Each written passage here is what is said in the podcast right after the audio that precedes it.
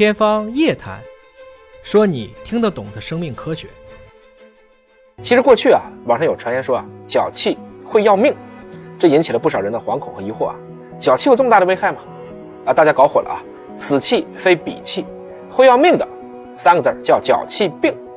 大家好啊，我是尹烨，今天呢，我们给大家聊一聊脚气病和维生素 B 一。脚气啊，就是真菌感染；脚气病因为名字和脚气相似。非常容易被误会。我们一般说脚气就是足癣，啊，主要就是脚上的皮肤啊，因为种种原因被真菌感染了，出现了红肿啊、水泡啊、瘙痒啊，这个时候是会传染的。以前我们经常听说叫香港脚，就是这个疾病。其实这跟香港没什么关系啊，只不过呢弄个地名啊污名化一个病。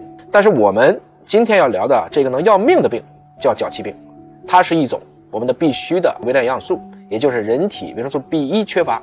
所引起的一种全身系统性疾病，啊，这个呀，如果长期缺乏，那可能还真的挺严重的。为什么这么说呢？因为脚气病可以损害神经血管系统，由于维生素 B 一啊长期摄入不足，身体的需要量要增加，吸收或利用障碍都可能引起这样的疾病。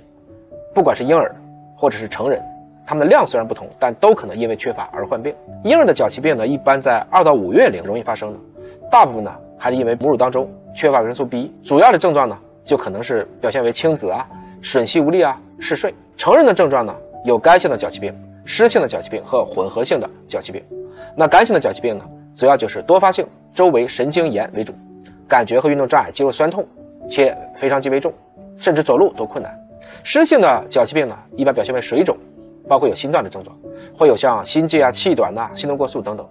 那一会儿干一会儿湿，这个就叫混合型脚气病。这个症状很复杂，但是为什么命名我们就光说脚呢？其实这个名字呢，查了一下，还是来源于古人啊对这个病的最开始的记录。晋朝以来呢，这个名叫缓风，古来无脚气名，后以病从脚起，出发以肿满，故名脚气。而明代医家张景岳，他对于脚气病症状的记录也说了，这是一个全身性症状。所以脚气病这个名字呢，归根结底是在于从古到今呢，脚气的意思发生了变化。既然是全身性的症状啊，你就要意识到这个维生素它对全身都有作用。维生素呢也叫硫胺素，它是一种辅酶，对维持体内的正常代谢、参与人体的三羧酸循环、影响能量和物质代谢很有作用。更重要的是，维生素 B 一啊，它对神经组织是有一种特殊的影响。作为胆碱酯酶的抑制剂，它会调节胃肠蠕动和消化液的分泌。所以临床上维生素 B 一啊也是一种辅助消耗药物。所以你就明白了，缺了维生素 B 一。就会让我们身体多种生理活动阵脚大乱，我们脚气病嘛，阵脚大乱，从而就引发了各种不同的症状。那长期饮食不均衡，人参和哺乳期的女性，长期慢性的腹泻、酗酒，包括你肝呐、肾呐功能不全的人，更容易缺乏。这个时候就要重视补充。同时，我们也强调均衡营养，大家在食物上可以下下功夫。富含维生素 B 的食物并不复杂啊，你看谷类、豆类、干果类，包括动物的内脏。